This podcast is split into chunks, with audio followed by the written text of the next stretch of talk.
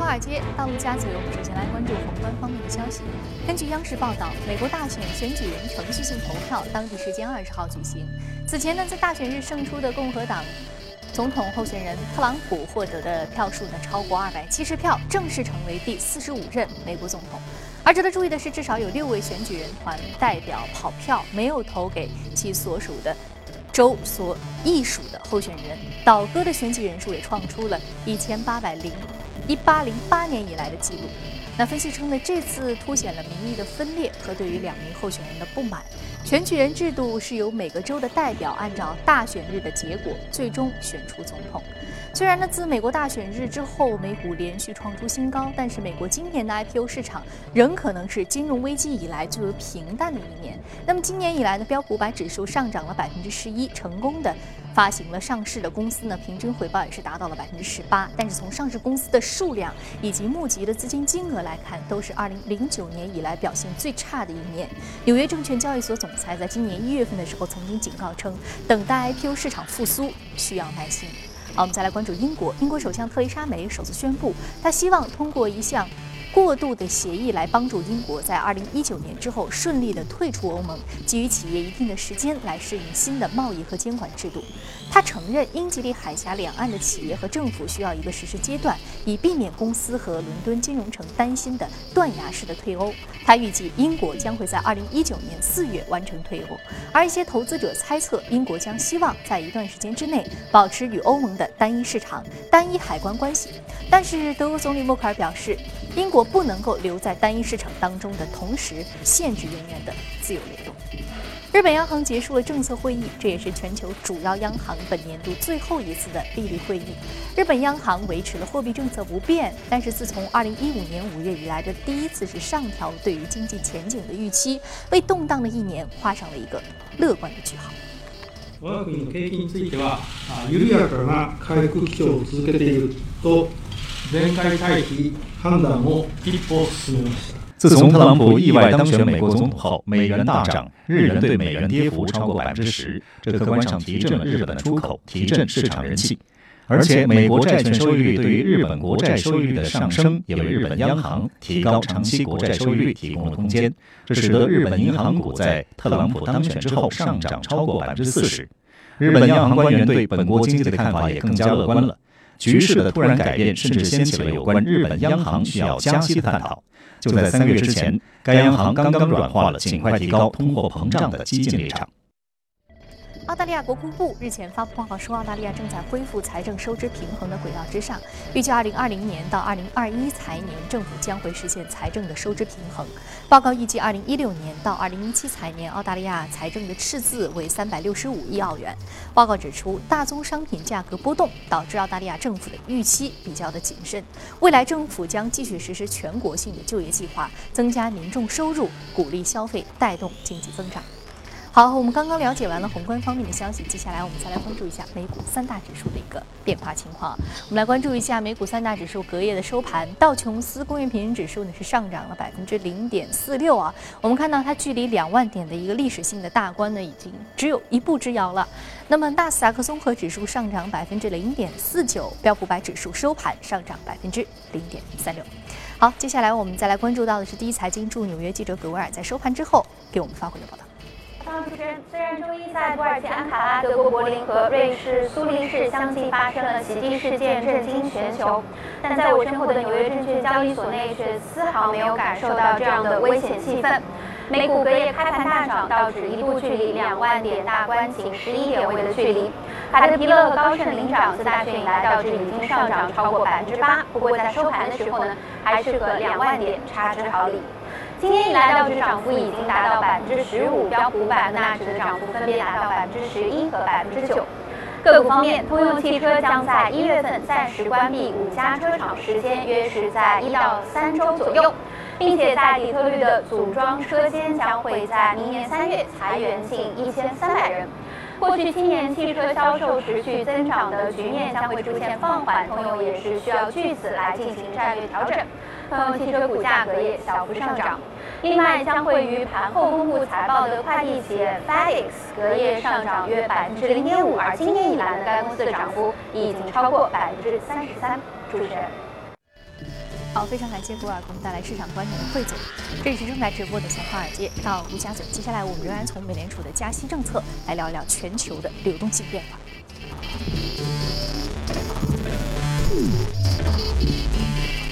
请到现场的嘉宾呢是来自于华创证券华东区机构销售部的负责人简佳先生，简先生早晨好。早上好。嗯，我们首先还说一下这个美联储吧。美联储的这个货币政策，今年已经加息了百分之零点二五了，明年还有三次的预期啊。那显然会对于全球流动性产生一个收紧的影响啊，这是毋庸置疑的。对，其实我们看到，其实这个上周啊四凌晨三点，确实美联储是最终是宣布把整个利率的一个区间是。调高到零点百分之零点五到百分之零点七五啊，这个其实完全符合我们在过去几个月在节目中给出的这样的一个预判啊。那么，但是我们说这个比较超预期的一点就是刚才您说到的，就是美联储它对于未来的整个的一个加息的一个计划啊，那么呃相对来说是偏鹰派的啊，因为我们看到一方面，二零一七年整个的加息啊。的计划提升到了三次啊，这个比我们的判断要来的早啊，而且而且比他九月份在他的会议当中的给出的两次的一个加息的一个预判也要来的多一次啊。那么另外，二零一八年还有可能会加息三次，这是美联储的这样的一个计划。那么另外，其实更值得投资者恐慌的或者担忧的，就是这个作为传统的非常强硬的鸽派的这样的代表，就是圣路易斯联储主席这个布拉德。他是呃，他是给出他是完全改变他的一个观点啊，他是认为美联储应该在适当时间去考虑来缩减资产负债表啊。其实我们之前在节目中也讨论过这个缩减资产负债表这样一个呃一个情况啊，因为在五月份的时候，我们看到就是美联储。就曾经尝试过来出售四亿美元的这样的一个债券啊，包括国债啊，也包括一些抵押一些呃政府抵押债券，这个 MBS 啊。那么这样的一个出售其实只是说是试探性的啊，因为在过去三年之间，虽然说美联储它的 QE 不断的一个缩减，最终要停止它的一个 QE 的计划，但是我们看到整个美联储的一个资产负债表并没有出现任何的缩减啊，因为如果一旦缩减的话，那么其实它是一个更强烈的这样的一个货币紧缩的一个信号啊，所以说我们说目前来看。美联储应该确定性的是加入了这样的一个加息的一个周期啊。那么相比来说，我们再看看其他的几家全球的主要央行。一方面，我们看一下欧洲央行，欧洲央行啊，这个一直是反复的强调说，我们不会来缩减我们的这个 QE 规模啊。虽然说它把整个的一个每个月的一个购债的计划从八百亿调降到了六百亿啊，但是整个时间延长了三个月啊。所以说。这个德拉吉也是反复强调说，我们不会缩减这个规模啊。那么市场目前也相信，欧洲的整个的 QE 还在不断的会一个推行的一个过程中，并没有一个上限啊。那么日本的话呢，原来呃市场预期啊，每年会购买八百啊八十万亿日元的这样的一个债券。那么日本央行呢，在偷偷的来缩减整个的一个购债的一个啊规模啊。目前我们看到，截止到现在，大概是购买了七十一万亿啊。所以说比原来预期要少啊，但是总体来说，我们说日本退出 QE 的可能性也是不大的，目前还在一个不断的一个宽松的一个过程啊。那么另外上周四啊，另外一家主要央行就是英国央行也是公布了它最新的一个利率决议啊，那么维持百分之零点二五不变。那么另外其实我们说英国央行它也维持整个购债的规模也不变啊。那么主要是因为我们说明年。英国将进入到脱欧的这样的一个呃过程当中啊，脱欧谈判的一个过程当中啊，可能会引起一系列的。呃，包括这个金融市场的，包括经济方面的一些波动啊，所以英国央行目前还是倾向于要维持整个的比较宽松的一个啊货币环境啊，即使是这个通胀出现一定的上升啊，它可能还是会维持比较比较宽松的这样的一个环境的啊。嗯，英国央行维持宽松的环境，原本这个欧洲央行维持宽松的环境，日本央行维持宽松的环境啊。那其实我们看到全球各主要经济体的央行在今年都是维持宽松的环境，但是我们知道明年啊，从欧洲央行今年年底最新的一个政策来说，它其实又是一个货币的收紧的环境了，跟随着美联储的一个收紧。那我们说全球央行的这样一个政策拐点，我们在明年是不是可以预期？同时，我们看到全球央行的政策拐点的预期，也就预示着流动性拐点的到来啊。这个观点，其实在我们节目当中有嘉宾肯定过，你怎么看？呃，对，其实我是一直觉得这个我们说流动性拐点啊，这个短期是看到一个小拐点，但是。这个长期的拐点啊，我们说可能要到半年以后才能真正的看到啊，也许会来的更晚，因为目前确实是进入到一个紧缩的这样的一个周期。但是我们看到，其实真正紧缩的就是美联储啊，其他的央行还是在一个放松的一个过程啊。那么另外，今天我们还要关注的就是，其实对大家呃这个切身利益啊，或者是直观感觉最深的，其实还是国内的一个货币政策啊。那我们说，美联储由于美联储的这个持续的一个收紧，其实对于国内的货币政策来说，我们说压力还是比较大的啊。特别是我们看到美元持续的走强，持续的创出新高啊，目前依然是十四年来的最高的一个水平。那么这就导致人民币的一个汇率啊，持续的会出现一个贬值的一个压力啊。那么其他国家可能会通过一些比如说加息的手段来抵御整个的一个贬值的一个呃预期和压力啊。但是中国啊加加息的可能性并不大啊，所以说我们的整个货币政策边际性收紧的这样的一个可能性就很大啊。那么另外我们看到其实。由于这个翘尾因素的原因啊，所以明年一季度我们的整个 PPI 啊，因为虽然说刚刚开始转正，但是明年一季度的 PPI 有可能会到百分之四点五的这样的一个高位啊。那么这个其实就会形成很强的这样的一个通胀的一个预期啊。那么这也会抑制我说货币政策的这样的一个放松啊，就有可能会偏紧啊。其实另外还有很重要的就是上周我们看到这个刚刚结束的这个中央经济工作会议啊，也是明确强调要。这个把这个防范金融风险作为重中之重啊，非常强调这样的一个防范风险的这样的一个意意识啊。那么要破除金融行业的或者是整个实际资产泡沫的这样的一个控制啊。那么我们说这个其实也就预示着未来一段时间整个的一个货币政策会从原来的我们说稳增长。啊，逐步转移到这个防风险当中啊，那么这会使得今年年底到明年年初，整个的一个货币政策会有这个收紧的这样的一个情况出现啊。所以总体来说，其实我们看到各个因素都导致整个货币政策是会偏紧的。那么这个对于其实我们说，对于包括股票啊这样的一些啊资产啊这些风险资产来说。其实会形成比较明显的一个压制啊。嗯，稳增长转换到防风险，其实我们这对于增长率的要求就逐步放松了，但对于这个风险防范的要求就逐步增强。嗯，因为我们说到全球流动性拐点也好，还是说地缘政治也好，还是说美国经济的未来的这个政策的不确定性的，这尤其是从执行层面来说啊，这三个因素叠加在一起，还有其他因素综合在一起，其实说。不确定性很多，所以在这个情况之下，防风险可能远比啊保增长、稳增长要来的更加的重要。对对，其实另外我们看到，其实还有就是，其实整个的一个全球的一个流动性的收紧啊，那么对于我们说，对于很多一些经济薄弱的一些啊。经济体来说，那是雪上加霜啊。比如说些像一些这个新兴市场国家，对，比如新兴市场国家，包括我们看到，其实周一啊，本周一当天就出在欧洲就出现了三起的这样的一个恐袭的一个事件啊，包括德国的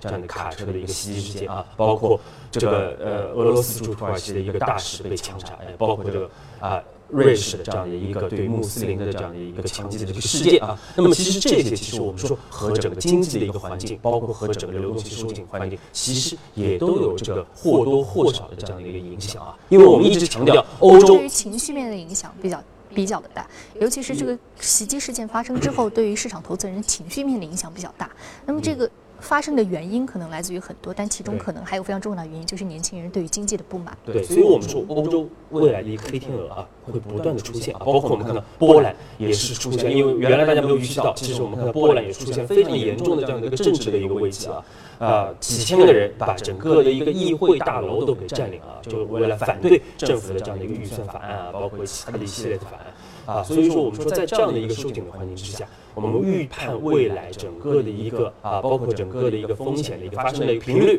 风险发生的这样的一个呃程度，都有可能会比原来更强啊。所以说，二零一七年，我们认为对于投资者来说，可能会是投资非常难的这样的一个年份啊。嗯，二零一七年对于投资人来说做决策很难，市场风险比较高啊，防风险做投资的决策怎么去平衡？是一个大的难题。我们说，二零一七年、二零一六年呢，这一年很多的黑天鹅事件已经过去了。二零一七年，我们将迎来什么样的全新的一年？我们看到这其中不确定性因素很多啊，可能会比较艰难，但也可能会在艰难当中迎来不同的曙光和机遇。好，非常感谢这一时段简家先生的点评。我们再来关注一下各位领涨的板块和个股分别是什么。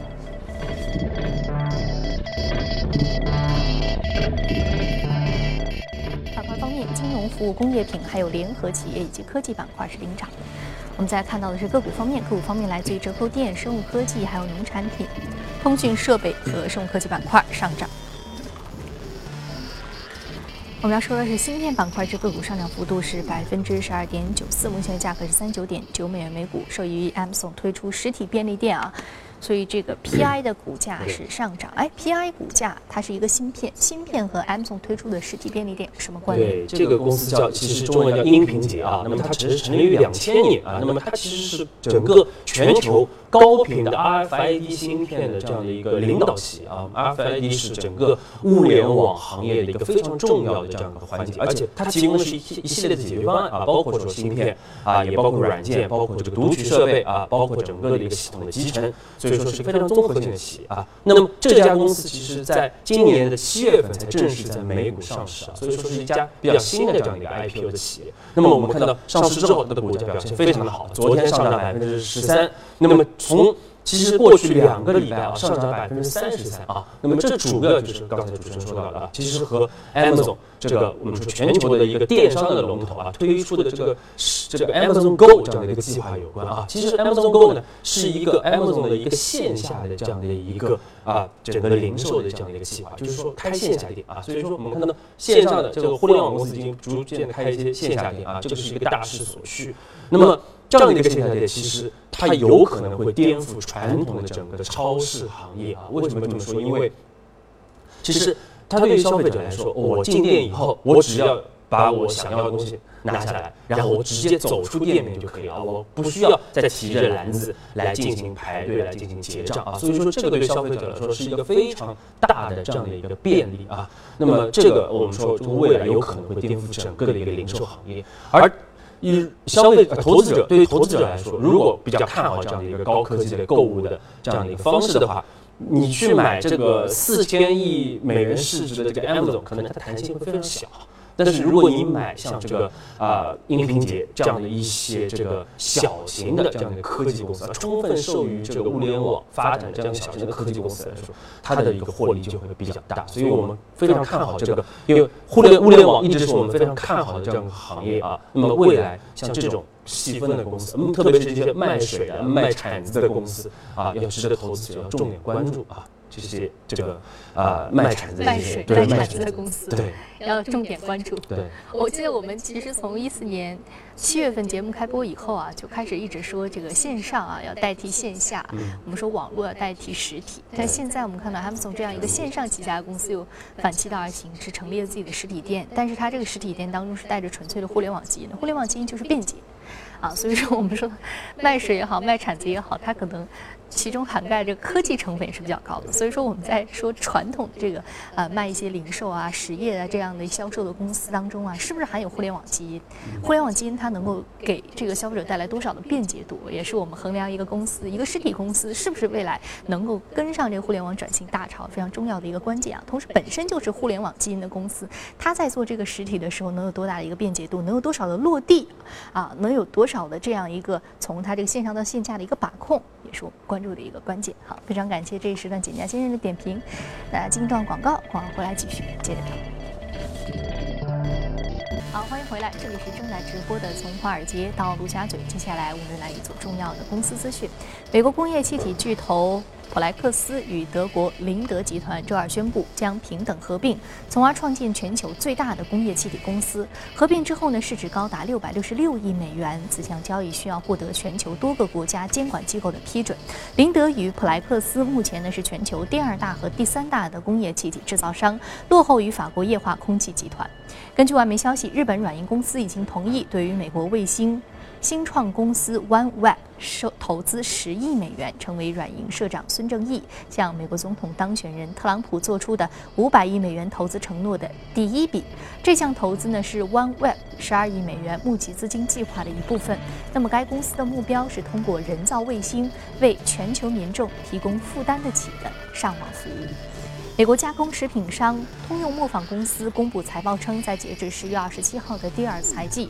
公司的净利润为四点八一八亿美元，同比下降百分之九，低于分析师此前的预期。此外呢，由于酸奶业务难以重振，报告还下调了公司全年的业绩展望。根据路透社援引知情人士的消息称，美国向司法部已经向瑞信提出了支付五十亿至七十亿美元，以终结司法部对于其在二零零八年金融危机之前不当出售抵押支持债券的调查。内部消息称，的瑞信已经拒绝接受这样的金额。此前，美国司法部在今年九月初要求德银就不当销售抵押支持债券一事呢，罚款一百四十亿美元，令到德银的股票开始暴跌。市场担心瑞信可能也会遭遇同样的命运。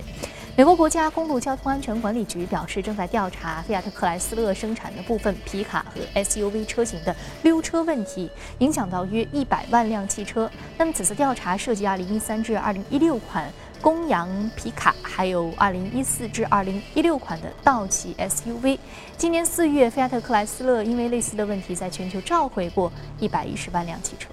好，刚刚我们看完了公司资讯，我们再回到资本市场，先来说一说有关于这个化工板块的一只个股，我们说到的是陶氏化学。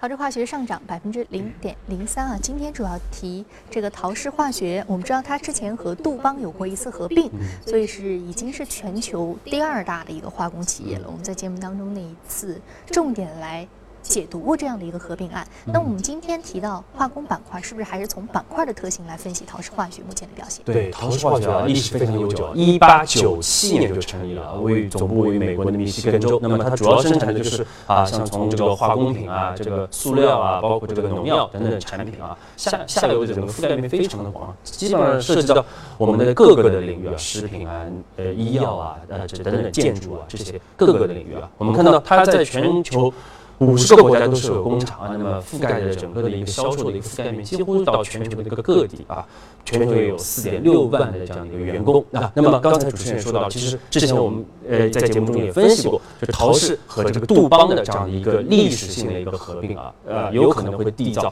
全球第二大的这样的一个化工企业啊，那么仅次于巴斯夫。而这样的一个呃，这个合并案目前还在欧盟的一个审批的一个过程当中啊。但是我们看到这个陶氏化学的一个 CEO 啊，包括他的董事长，这个呃就是立伟呃陈啊，他已经被特朗普任命为新一届政府的这样的一个制造委员会的主席。那么这样的一个委员会，其实最主要、最核心的任务就是要这个把。制造业引回到美国本土啊，其实美国的一个制造，所以说其实看到特朗普对于陶氏化学也是非常的一个认可的啊。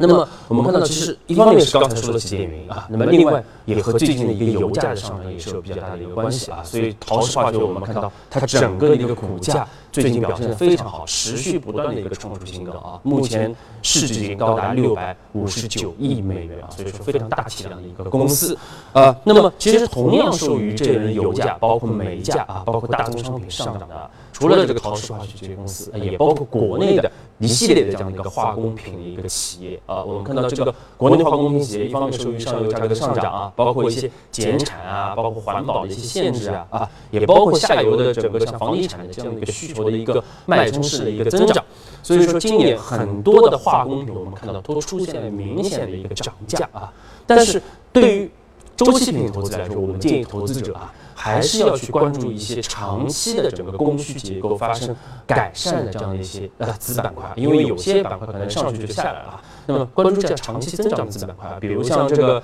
啊我们说的像甜味剂、安赛蜜啊啊，比如像这个金属钠啊，比如像这个其他的像粘胶这样的一些品种。那么另外化工品里面还有一些偏成长性的这样的一些板块啊，这些呃我们说这个未来的空间也比较大，目前短期还看不到天花板这样的一些公司。啊，和板块也是值得大家比较看好的啊。其实我们之前节目中也说到过，像半导体里面的这些化学用品啊，